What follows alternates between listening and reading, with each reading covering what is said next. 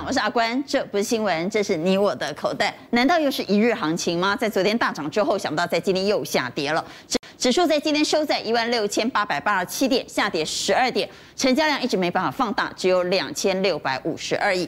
特别是在今天，我们从日 K 线的角度来看，相当逼近季线啊，季线的位置大约是在一万七千点左右，而在今天收在一六八八七。在关前犹豫，那到底过不过得了关呢？赶快来介绍来节目现场的来宾，邀请到财经所助理教授谢晨彦。阿官好，大家好。邀请到冠军操盘手杨云翔。阿官好，大家好。以及万宝投顾总监蔡明章。大家好。财经所助理教授朱月忠老师。大家好。邀请到财经周刊总编辑庄正贤。编辑好，大家好。资深分析师谢宗林。娟姐好，大家好。好，今天开始，赶快带您来关心的是，在今天指数是小跌十二点，做收，三大法人卖了。卖超五十五点四八亿，外资在今天是卖超四十九亿。赶快请蔡总来提醒，影响明天大盘涨跌关键是哪些重要的讯息？哦，美国的科技股财报啊，这个盘前呢，艾斯摩尔发布了，不管是财报财测呢，都不如预期。现在盘前呢是跌了两趴，哎，这个恐怕会稍微影响到我们这个台积电的走势了啊。那再过来盘后的话呢？目前应该是坏消息了哈。今天晚上公布的财报应该是坏消息。好，那盘美股美股盘后的话呢？啊，包括特斯拉、IBM 啊，将会公布的这个财报啊，其中影响最大应该是特斯拉啊。那其实花旗哈，把它第三季的 EPS 呢，或全年度的 EPS 其实都上修，应该是利多，但是问题是在高档啊。那很重要的哈，所以财报有三家，在今天晚上特别留意特斯拉、IBM、艾斯摩尔。艾斯摩尔可能是坏消息，特斯拉可能是好消息，但好消息在股价高档的时候也不见得会发酵。好，另外是十年期公债殖利率，对哦，现在又又有点紧张哦，哦，毕竟呢一点七，这个对科技股不利。最后补充一下哈，拜登总统会在呃明天台股的盘前发表了重要经济的谈话，嗯，一般认为是经济议程跟基础建设。可能会达成协议啊，看是不是这个消息来影响。好，这是影响明天大盘涨跌的重要讯息。不过我们也来看，在今天外资，外资在今天是卖超四十九亿，所以我们来看外资到底在今天卖了什么股票。哦，这个面板呢，其实大卖哦，因为九月份的五十五寸的面板一个月跌两成，哇，所以今天呢，友达啊，还有群创都是大卖的，联电继续的提款。那中钢它也卖啊，所以对这个大盘它有一点呢，还是比较保守啊。那这里面比较特别的土洋对作啊，ABF 载板的龙头新兴，它卖超，但是呢，投信是买。我们可以看一下哈，三零三七的这个新兴的这个股价其实表现不错啊。但下面我们看一下外资啊，是一个卖超的一个情况啊。那外资卖超今天卖了四千七百多张。但是我们看投信，投信的这个买盘呢是比较强一点的啊，投信几乎都是押宝啊，今天买了四千八百张，所以投信跟外资针对新兴买卖的张数其实差不多啊，形成土洋的对坐。好，其实不止土洋对坐，现在很多个股是多空对坐哈，因为轧空股一路涨，但很多人不服气一直空哈，我们等会再来做讨论。不过我们先来看这两天还有一件关键事件是美国发行了。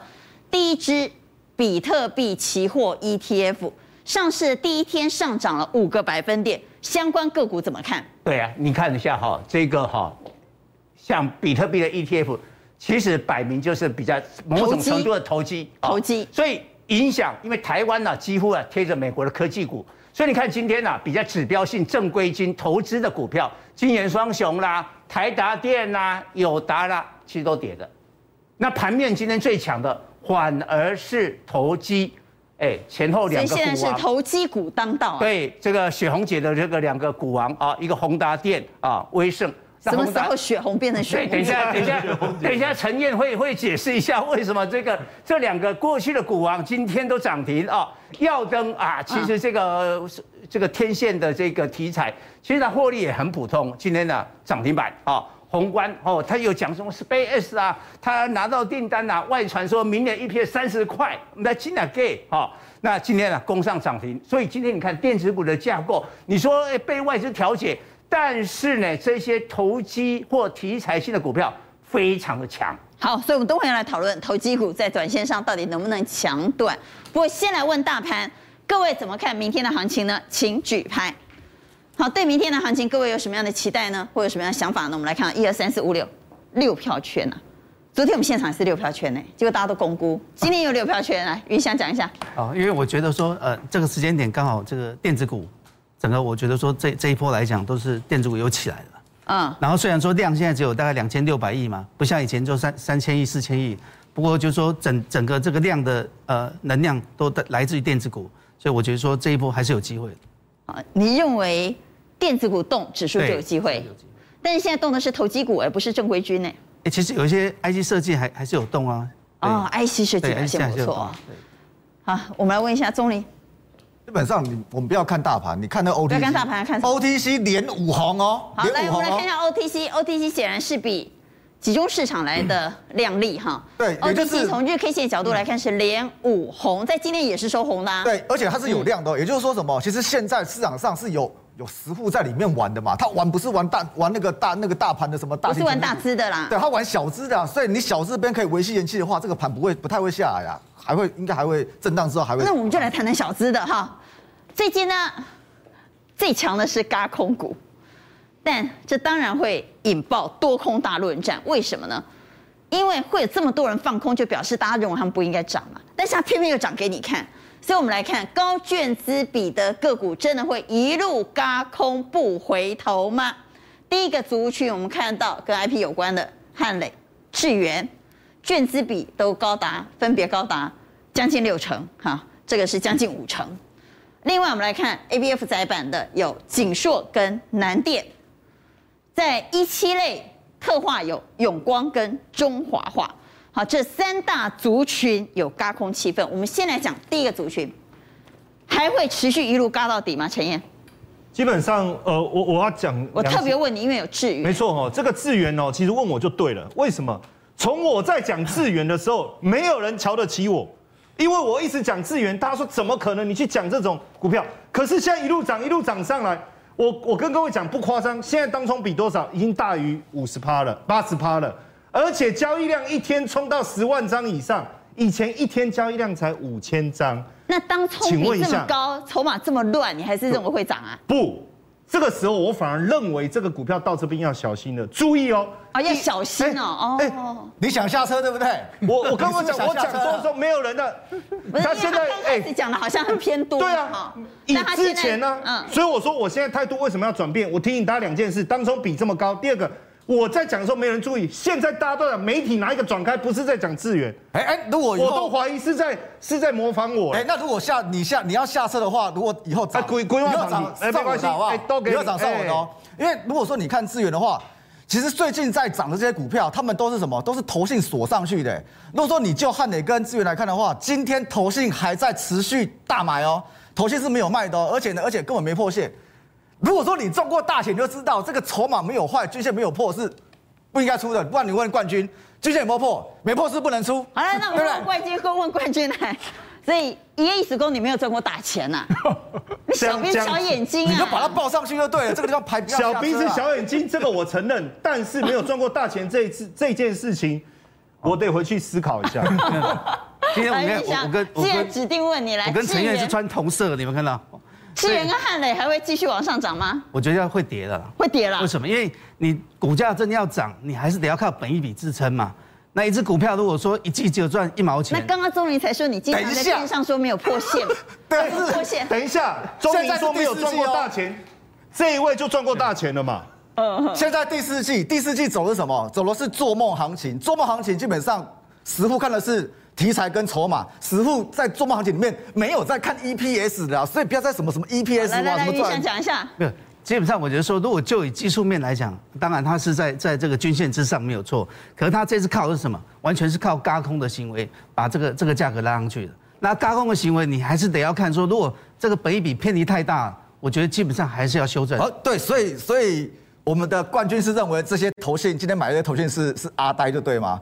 投信基本上今天投本比这两支都很高，都是零点三以上的。一般来说，零点三以上是筹码是非常集中的。投信是阿呆吗？哎，但是不是，我我觉得他他今天一直设陷阱哦。但是我要讲一件事情很重要的，往往投信买到一个程度以后，一旦投信开始下车的时候，那个下跌的幅度很大哦。下车的问题是，请问你现在看到他下车没有？好，做你看到的，不要做你想象的。我们来看汉磊，汉磊敲加时的汉磊，我们来看头信有没有下车啊？汉磊的日 K 线一路往上攻高，头信一路买，到目前为止啊，好，到今天还没有下车哈。但是会不会随时下车？明天我们不知道啊哈。两位都认为应该要卖了，对，但是宗林是坚持还要再涨。我们再来看，刚刚除了谈到汉磊，那我们再来看另外一档智原，也是一路往上飙高，正乖离很大哈。我们来看它的日 K 线，也同样看一下头信，哦，投信已经一二三四五六七八连八买，会不会随时到货？我们也不知道。所以双方唇枪舌剑，我们来投一下票，认为 IP 族群汉磊智源卷资比这么高，会一路嘎空的，还会往上的给圈，认为这个地方适可而止，下车吧，给差，请举牌。好，四票圈，两票差，他们两个真的好兄弟。那我们来谈谈窄板，那景硕和南电呢，要怎么看？来，正贤，景硕、南电呢？大家都知道窄板的前途是非常好，十分的缺货，所以投信一直买上去。我在这边给大家一个观念，就是说。投信不是小学生。如果今天你用小学生的观法看，南电当初两百块就不应该买的啦。南电，南电当初两百块就只有赚四块，本一比就五十倍了啦。涨到现在四百多块，赚八块，本一比还是高。那为什么投信？难道投信不是不会加减乘除吗？汉磊是一个每个月在公布获利的公司，汉磊不久前才公布零点零六元。你是投信，你不会乘法哦，乘以二十才赚一点二，为什么投信还敢买？只有一件事。讲到讲到小学生哦，我就更气了。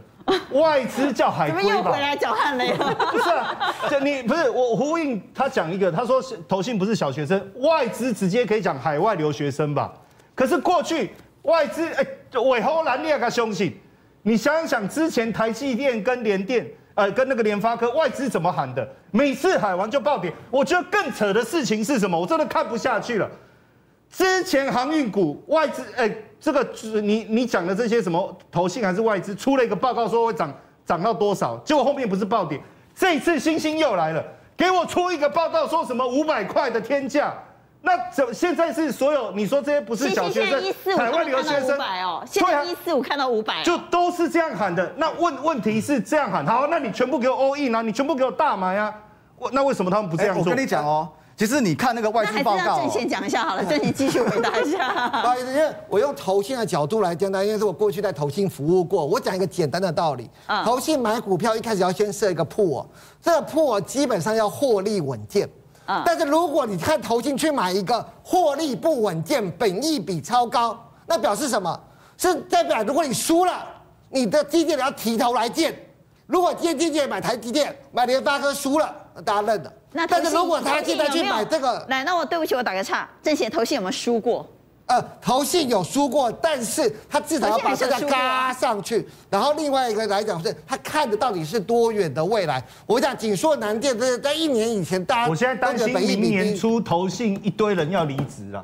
好了，我们问一下云翔，云翔那是扎扎实实参加过比赛，而且一直在参加比赛。因为我以前也待过投信，我也要提一下。因为我看我我对这个这个外资或投信的讲法，基本上这持很保留的态度了。为什么知道吗？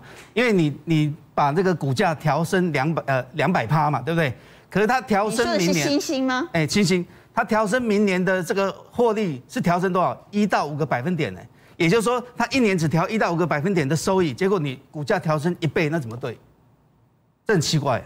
对，所以他是在喊股票。对啊，我觉得是。好，那我们也来投一下票了。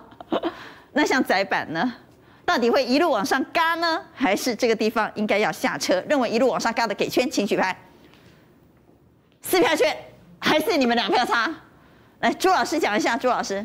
我我觉得宅本基本上就刚刚提到的嘛，哎，明明确实长前景非常看好，现在也缺货啊。可是那个赚钱赚那么少啊，乘以四才多少？好，那那我们打个折好不好？你说现在一百多喊到五百，我的打对折还有两百多，那这个空间难道不值得赚吗？对不对？娟姐出星星这一家的外资啊，他在去年的七月，去年七月他写联发科写一千块，去年的七月联发科只有七百多块，那时候报告出来也是。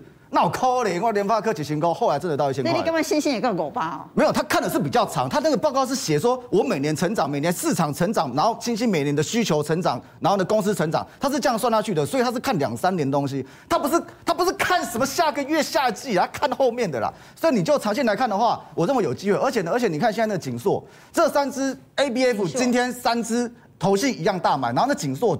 三只要有一只在前面带嘛，紧缩都拼命创新高啊，所以你有在创新高的紧缩创新高，你觉得什么南电啊、星星会会短了惨吗？不会嘛，就是一慢慢的跟上去。好，观众朋友，你觉得谁说的有道理呢？你们相信谁呢？好，我们来谈谈今天的投机股当道氛围的指标就是宏达电。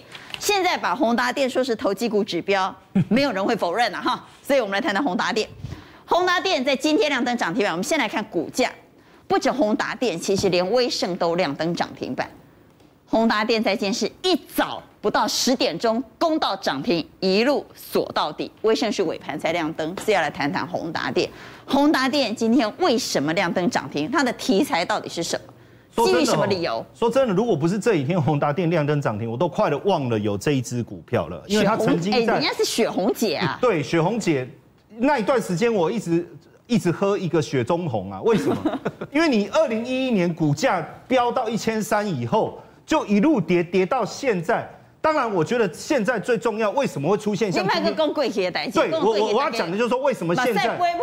对，你看它今天大涨，包括这个威盛也大涨，而且这当中一个非常重要，其实就是元宇宙的题材，包括我们看到钰创哦、阳明光这些，阳明光过去其实不是一个很厉害的股票。哦，然后包括智源呐、华讯、华讯这些都上来，就是因为现在的元宇宙。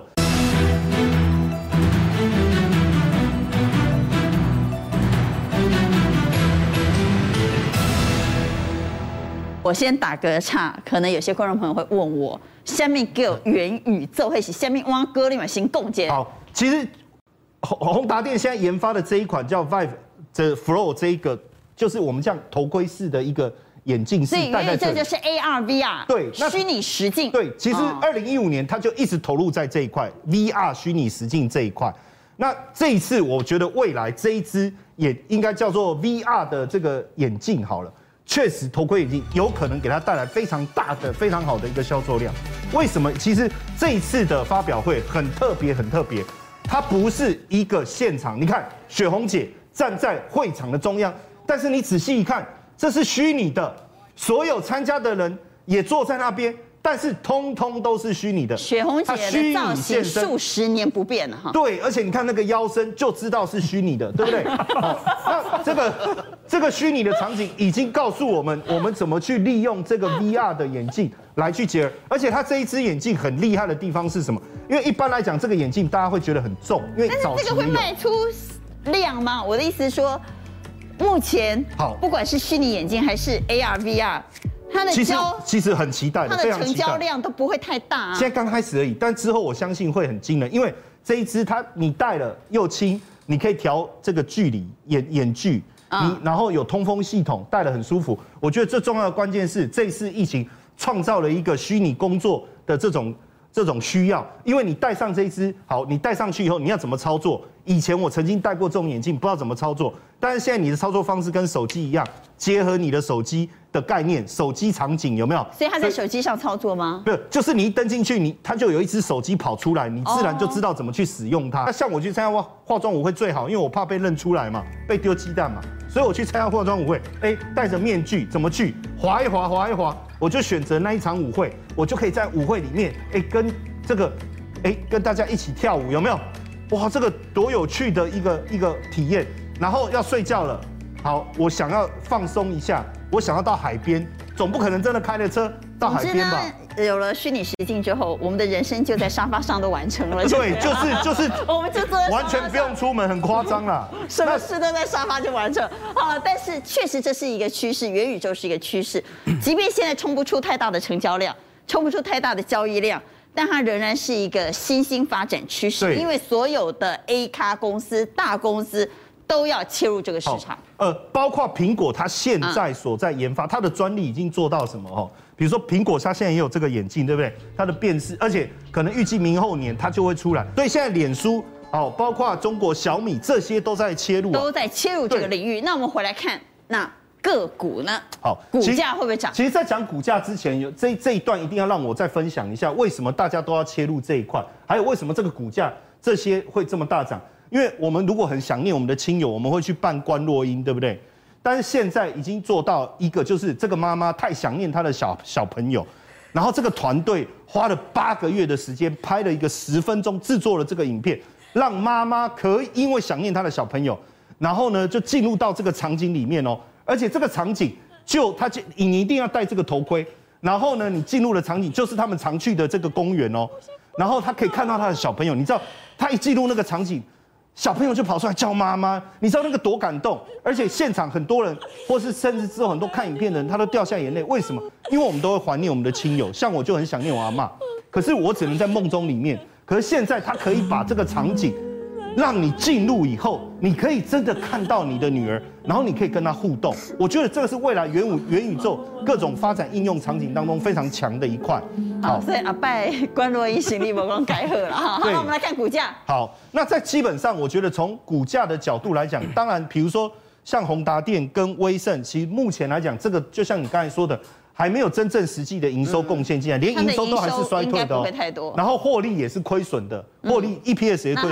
但是我们看一下宏达电这个 K 线哦，然后导播下面帮我切自营商，帮我切自营商。基本上呢，我我特别观察了一下哦，最近自营商在买进哦，而且买进都是来自于避险的买盘。什么意思？就是很多人买权证哦。而且你要去想，娟姐，这个股票应该都还没有什么人讲，对不对？元宇宙，我们之前节目稍微提过了。嗯，好，那为什么会已经有人知道要去买权证？我跟大家讲，一定有人已经开始重压权证，知道这个公司后面的一个发展。所以这会不会很投机呀？当然有一点哦，有一点我不否认，这个确实短线上比较投机面哦。但就是说，如果大家短线觉得生活比较没有刺激感的话，哈，你可以在这边寻求一点刺激啦。但另外一个，我我们回来看另外一个三 D 感测模组的预创。嗯，这个我觉得比较稳定一点。为什么？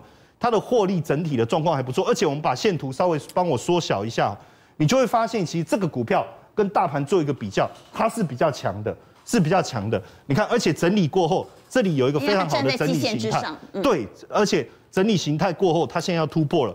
那日期可能我我等一下会把它记起来，因为之后你一定会再问我说，哎，那你是哪一天讲的？好，那我以前都没有特别记，我今天要把它记一下哈。那这个。这个状态，我觉得相对来讲，如果对元宇宙啊，那你比较希望稳定一点，我觉得这个也可以思考。是一个不错的选择。对，好，来云翔呢？来云翔也来谈谈元宇宙。哦，元宇宙题材热，到底谁涨真的，谁涨假的？那其实，在这一块里面，刚呃娟姐问到一个很好的问题嘛，到底有量吗？那如果问这样的问题，基本上如果就针对宏达电跟威盛，它有营收吗？它会看到营收？我觉得说它只是一个小部分呢。可是总体来讲，其实真正投入最大的是哪一些？脸书。脸书、微软、Google，未来连可能 Apple 这这些都进来以后，基本上可能这个市场的量才会变大，对，变得大。那所以说，真正有营收出来的，可能不是看这种，就是呃跟那些是竞争的，而是他可能做他的一个一个呃协力厂商。协力厂商，对。所以在看里面，在这里我觉得说，哎，刚讲的预创这是有机会，因为它是做呃镜头的这个这个感测的一个镜片。那另外来讲就是呃华讯。华讯就来六二三七来看一下。对，那我们来看这一张呢，就是基本上刚呃呃这个陈有讲到的是预创嘛，对不对？那华讯你可以看，就是华讯基本上对他来讲说，他曾呃有有一波下跌之后，最近开始呃转强。所以它现在本益比是十三倍。对，就十三倍，因为它基本上它是真的有收益嘛，因为上半年已经赚三块八。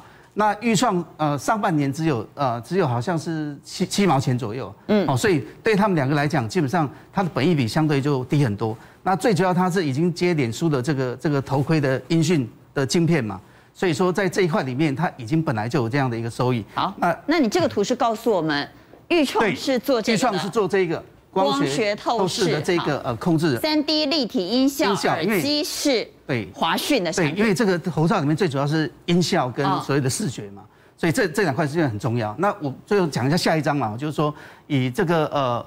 就是说，刚讲到的，就是说华讯来讲，它基本上本来就有一些业绩啦，因为它的一个母公司是立呃呃瑞呃瑞昱，它基本上作用很大嘛，所以它呃把这个很多的一个一个 M B 的一个订单转转给这个华讯，所以我觉得说，哎，对他来讲本来就有业绩，然后又刚好遇遇到这个这个这个题材，我觉得是还不错的一个一个。所以宏达电不要追，因为我觉得说它量的问题嘛。嗯，对。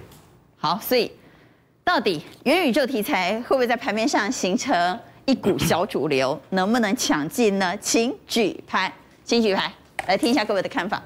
哎，不错哦，大家对新科技、新产品都有一些期待。好，谈完了元宇宙之后，谈完了在今年投机指标之后，我们要来谈谈台积电，那这就是正规军了。但没有想到大陆进步这么快，大陆的自制晶片竟然传出已经有阿里产出了第一颗五纳米晶片，才在喊说他们自己要做晶片，想不到在今天。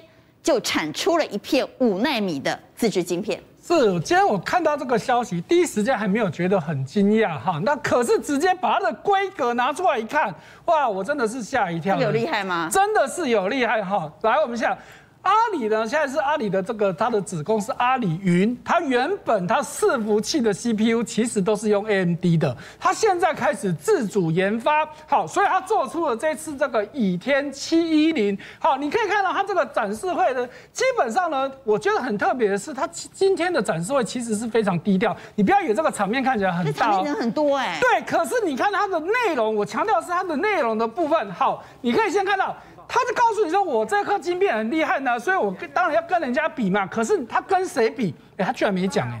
他说业界标杆。你看到 Intel 出新晶片的时候，他就拿 AMD 来说，你看我的比 AMD 好多少多少。你看苹果出 M1 是不是也是拿出来说，哎，你看我的比 Intel 的好多少多少？可是他居然说业界标杆，那骁龙就会去跟联发科的对，人家都讲得很白嘛。可是你看哦，他只说我比业界标杆性能多百分之二十，这个能效比高百分之五十。请问他的业界标杆是谁？这很不寻常，一般没有人这么做的。好，所以呢，我直接想到，那应该就是 AMD 嘛？为什么？因为我们刚刚说的，AMD 是业界标杆，它是业业。一般我们对这个 PC 跟 Notebook 的 CPU 比较熟，对伺服器比较不熟。好，所以我就去做了功课。AMD 现在大家看到这个 EPYC 七七六三是目前所有伺服器里面性能最好的一支一一一个晶片。嗯，所以我就拿它去对比，那你一比就知道哦，真的是吓一跳。来，首先你看到架构。那 N D 的这个还是在停留在 X 八六，那你看到七七那这个倚天七一零已经是用 ARM 现在的主流哈。再来更重要的是大家讲到的，哎，与阿里云这一颗居然用的是五奈米哎。我们过去呢，就我就我个人对中国中国大陆的整个科技业的这些思维里面呢，觉得技术最好的应该就是华为。可是居然阿里巴巴也可以做出五奈米的晶片，那其实之前就有人传言。华为因为被制裁之后，华为有一些人到阿里巴巴去了，嗯，非常有可能，因为就我了解，阿里说要做这件事情，其实时间没有很短，你这么短的时间之内，你没有过去的经验，你居然可以直接跳五纳米，哎，这全世界不让不不让叫你。那我比较好奇的是，谁帮他代工？哎，好，那这也是今天另外一个我感到非常奇怪的，媒体都说台积电，很抱歉，台积电当然不可能讲。因为台积电现在不对客户，台积电绝对不会讲到底他。可是阿里巴巴也没讲哦。那媒体说是台积电可能性高吗？好，那因为你想会做五纳米的的能跟秒嘛？台积电跟三星。跟三星嘛，哈，那我们就我们所知，中国当然跟台积电跟台湾是比较麻吉的，所以找台积电的可能性比较是高的，比较高的。所以你看到整个规格下来，你可以看到，虽然不是说完胜这个 AMD 的这颗晶片，可是你看到绝大部分的这些参数其实都是赢的。那这样子一出来很，很真的问题很大。好，所以今天呢，他的这个发表会当中有另外一个，我觉得也是相对低调的，就是他说我们只是做了自己用，没有要卖。如果他真的是让我们台积电代工，是 AMD 也是让我们台积电代工。对，AMD 掉单，他们这个地方有单，其实对台积电来讲是不会差掉。是，当然站在台积电，所以台积电当然不能讲话嘛。可是我们对应想到的，那 AMD 的供应链呢？会不会受到？那就要注意了。对，这是我今天看到这个新闻。AMD 供应链要注意。对，第二个，我们看到另外一个讯息是，台积电，我们不知道是不是真的接了倚天七一零的单，是就阿里的单。对，但应该确定接了俄罗斯的订单。对，好，那这是因为当然俄罗斯那边他们自己说的嘛，因为我们刚讲了，台积电从来不会表示客户的任何的讯息，所以不可能从台积电那边得到那讯。可是客户自己讲的，那台积电公告高不关系，你赶紧讲哎哦。好，所以你看到，哎，俄罗斯也去发表晶片哦，大家想说，那你对俄罗斯的印象是什么？是很先进还是很落后？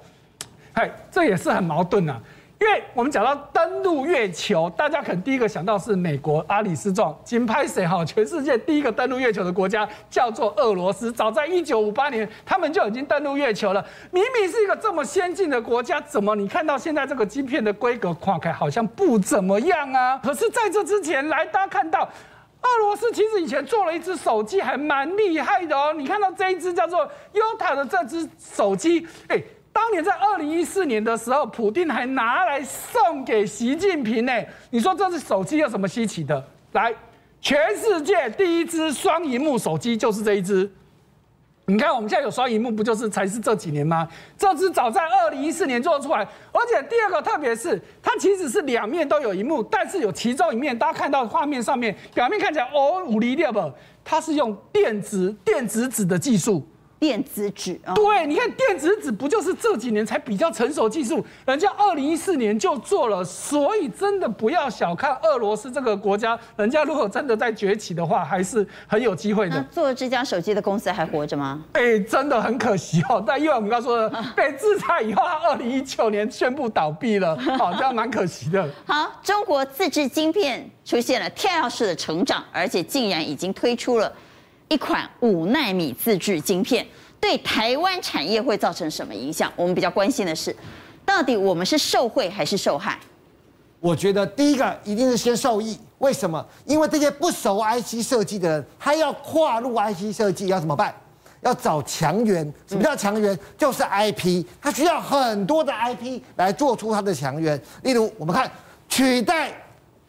大力光成为台股探花的力旺，就这样子到两千元了。那这我们看到今天啊这一段，这个跟中国比较密切合作的晶粒科，其实也从底部翻扬。那刚刚提到智源为什么能大涨？难道是 IC 设计吗？当然不是，是 IP，还是 IP 的概念。爱普不是暴跌啊，爱普是分拆，从分拆在这个底部区也打了出来。那这个威盛本身去年为什么会获利？也是卖了 IP 给中国。嗯，最后我们来看新唐本身也是在日本。有一些 NRE 的服务，所以简单来说，台湾有 IP 跟 NRE，为什么在力旺带动一哄而上？就是因为有一个你对 IC 设计陌生，但是你要发展 IC 设计，就要靠我的 IP，所以当然是有利。好，但是话说回来，我们看下一张，有人就会担心什么？那对 IC 设计可能不利嘛？特别是很多人很担心联发科，嗯，比如说小米、OPPO、vivo，他们都要。或者刚才也有提到伺服器，他们也要做，那他们都自己做就。刚刚教授提到一个关键中的关键，大家想想看，今天小米如果今天花了一百亿发展出一个晶片，说跟高通或者是比联发科还好，你会因此买小米吗？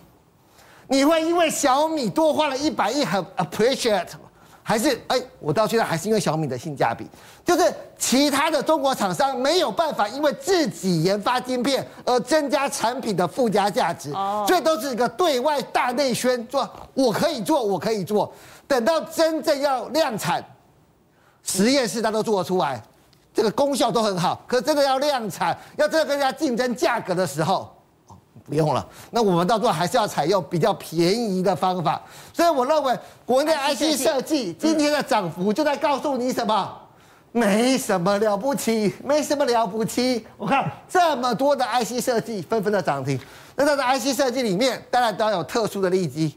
宏观有人认为它很投机，但原因是因为它切入了光通讯的产品。安格跟翔硕之前都有讲过，是一个高速传输。亚信跟九阳，这也是网通的一个类股。我们整理出来，发现他们有几个共通的类股。第一个产品要很特殊，第二个安格是安国集团，翔硕是华硕集团，雅信跟九阳是什么？是联发科入主。所以我们发现，在这个最后冲刺的时候，有集团股，有特殊观念，有 IC 设计，最好还有什么？还有 IP。嗯，那可能。投资人都不用讲啊，到底要选哪一档？就我一个人就可以包了。好，所以我们往下来看。我们来看二四零一的联阳，本身联阳集团就有非常多的子公司在上市，它主攻什么，大家都很清楚，车用。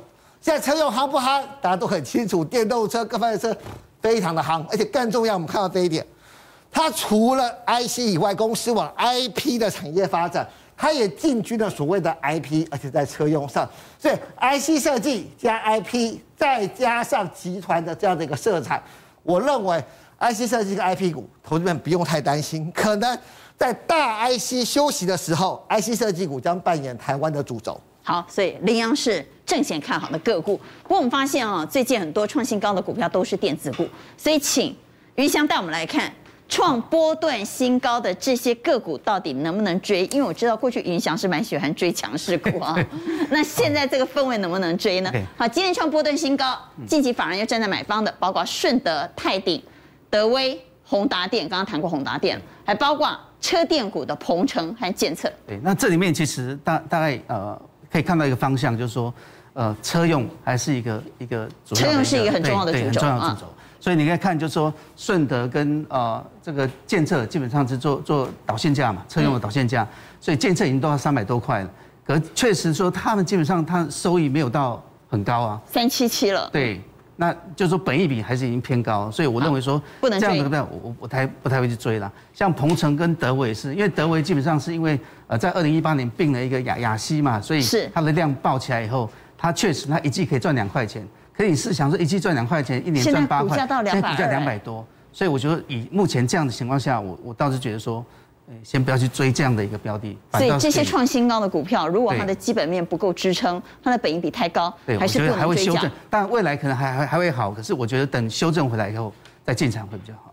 好，台湾电子股，我们来谈谈传产，特别是大震撼哈。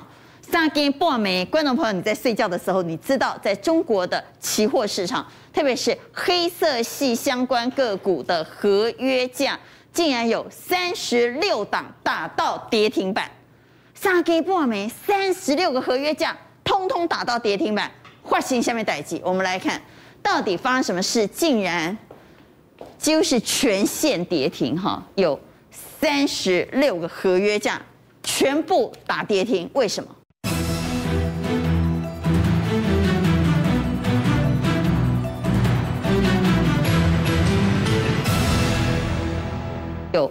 三十六个合约价。全部打跌停，为什么？好，你看哈，这个这一波里面啊，光是动力煤啊，八月以来就涨一百三十四趴，哦，这实在是太可怕了。嗯，哦，然后呢，你看煤炭三兄弟，还有焦煤八十几趴，焦炭都涨啊。那因为呃煤炭不足，又就电力也不足，所以生产出来的甲醇、EG 啊、PVC 啊，你看到八月以来都涨了五六十趴，受不了。但是会大家通通。起不跌啊，就是大家一起跌，一定有重要政策。对对，动作很大哈，一个晚上三个动作。第一个动作呢，开始要实施干预价格。好，我们回到新闻来看，中国政府要开始实施干预价格。我们回到新闻，发改委出手了，十分钟连发了三篇文章，说要干预。黑色系包括这些涨太多的原物料的价格。对，除了干预价格以外，召开了油气啊、煤电的一个会议啊，确保稳定的供应。另外一个啊，证商所郑郑州的那个商品交易所开始要查谁来炒作。所以到底哈，我们回来看一下哈，这个煤炭涨这么疯啊，叫煤超疯啊，有人在搞鬼。第一个好来。那个发布不实资讯的哈，玉林的煤炭交易中心，把他的公众号给封起来，因为你都一直在发布那个哦什么什么，那个都假的。再过来哈，那个山西的煤老板呀，有一个山西的煤老板说哦，十几年来就今年没看过这么疯，嘿，今年最好一个月啊流水就流进来的钱呐、啊，好几个亿人民币哦，好几个亿哦。山西煤老板又赚翻了哦。我给讲到山西煤老板呐，简直就是土豪的代名词 啊！有一个哈柳林那个山西的首富啊，叫邢立斌呐啊，邢立斌就挖煤炭赚钱，你知道吗？有一年他嫁他的女儿，你看这个场面，花了多少？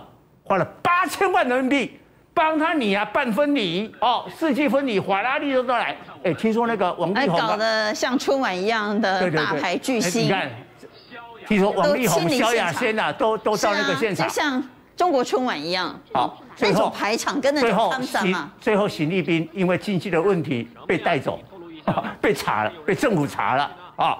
但是呢，我们再看一下，最近山西煤老板啊，虽然邢立斌被抓走了，但是很多山西煤老板最近摊个 UCC 哈。那今天呢，这一根跌停有修理到他们了哈。有有把那些泡沫给挤出来，但是我们看一下有没有刚性的需求啊？我们来看一下哈，今天啊 PVC 啊、一期啊，中国的期货都跌停。我们来看一下 PVC 的台塑，哎，才跌五毛，好，东联还涨，好。然后呢，那个锌啊，那些什么铜的报价都跌，中钢没跌，因为中钢前三季税前就三点九三哦，这这是碳几哦哦，剩余啊也没有跌哦。再过来你看哦，用到铜的顺德还大涨哦，盘中还涨停啊啊，那金鸡也涨哦，然后外资也大买那个电线电缆的华信啊，有一个消息哦，我告诉大家，那个伦敦金属交易所啊，有一个大的贸易商哈。他买了这个铜的那个期货，现在要求说，来给我实物，就实际的铜给他了。是，啊，他就带回去，这个是贸易商啊，真的铜带回家啊？对，囤积。哦，囤货。所以让伦敦金属交易所里面铜的库存降到了三十年来最低，突然把它领走以后就降到最低。好，这个代表囤积。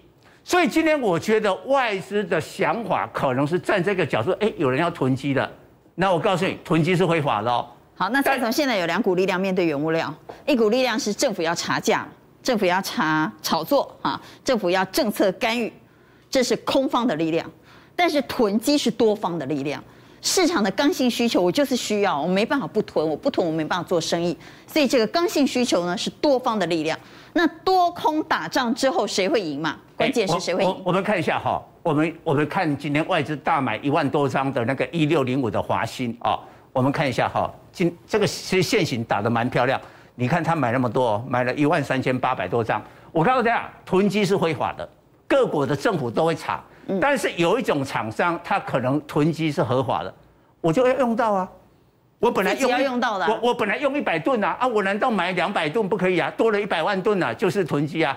但是我我没有说要囤积啊，我是正常的使用啊。所以电线电缆都要用到铜啊，对不对？铜价只要上去的话，它的库存利益会增加，所以今天外资就看到这个来大买。但是问题是铜价还会上去吗？现在中国政府要干预，哎，我告诉你，政府中国政府要干预比特币，但跌了以后，比特币现在还是回来。也就是说，它即便干预，只能产生短线的震荡。刚性需求，比如煤炭，印度还是要煤炭。然后你可以看内蒙古啦、黑龙江啊，最近啊，那下那个大雪啊，下大雪啊，你看这个下大雪啊。嗯。所以今年万一寒冬的话。你你还是还是没办法抵挡这个刚性的需求。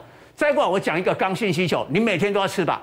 是。我告诉你，我们观众要注意一下哈，牛肉要涨价，喜欢吃牛排的注意一下。你看哦，我们九月份的 CPI 八年半的新高嘛，哈，这个交通就不用讲嘛，因为油涨嘛。食物嘞涨了三点五五趴，哎，所以交通是涨最多的嘛，因为油价涨，第二名的就是食物。对呀，好，有一个哈。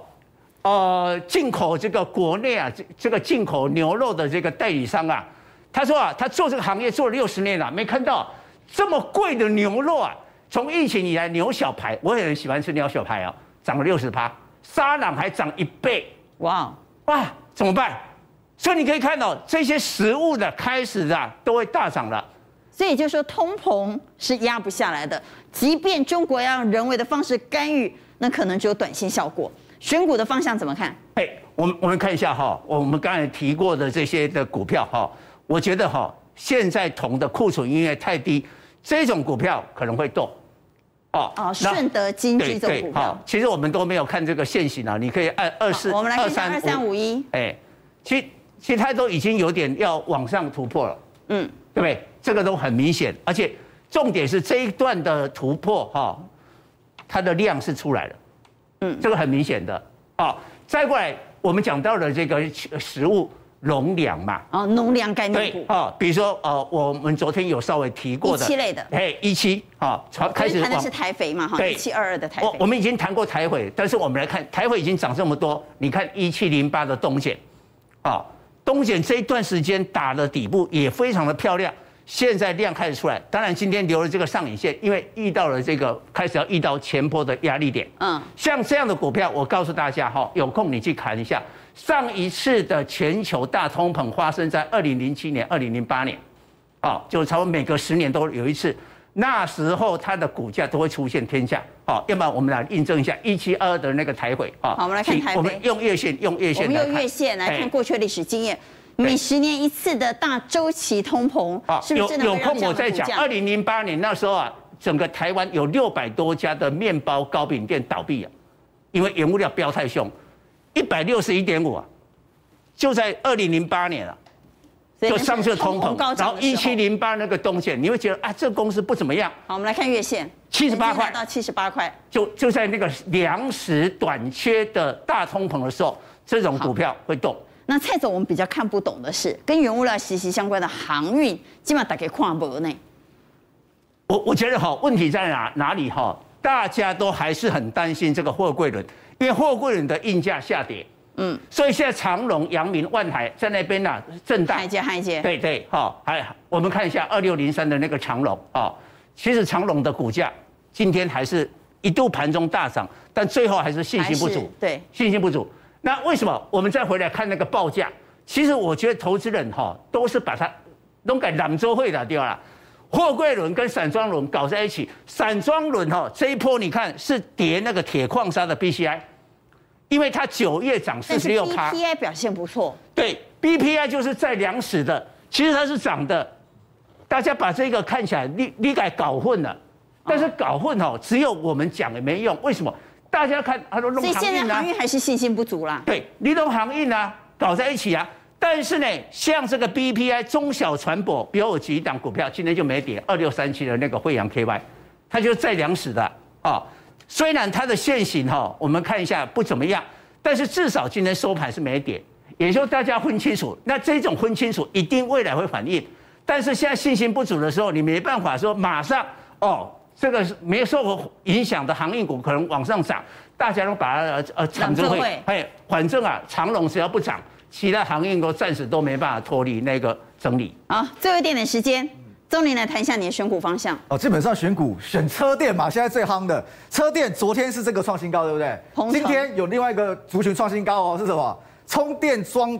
充电枪的部分，充电桩对，充电桩的部分创新高。那我认为可以看中探针，为什么？因为苹果的电动车，其实我们都知道说它剑指就是苹果嘛，就要接后面的 Apple Car 嘛。那到底现在谁有集战力？然后呢，又接特斯拉的单，然后呢，又跟苹果是好朋友的，其实就一支中探针。但是苹果车还很久哎、欸，对，很久。Apple Car 还很久、欸。哎，娟姐不要忘了我第一段讲的。第四季炒的是题材，看筹码，看题材，不看 EPS。但是这支股票它是有 EPS 哦，为什么？它今年 EPS 二点七，明年三点八，所以呢，所以这是三点九，对，三点九，这是成长四十五趴的公司哦，成长四十五趴公司，本一比一定是十五趴以上。电动车基本上都是接近二十倍的，而且呢，目前投信只有持股二点多趴，也就是投信后面怎么样？后面还有买的空间。对，而且它今天是创新高，强势股，所以这种股票基本上我认为是 OK 的。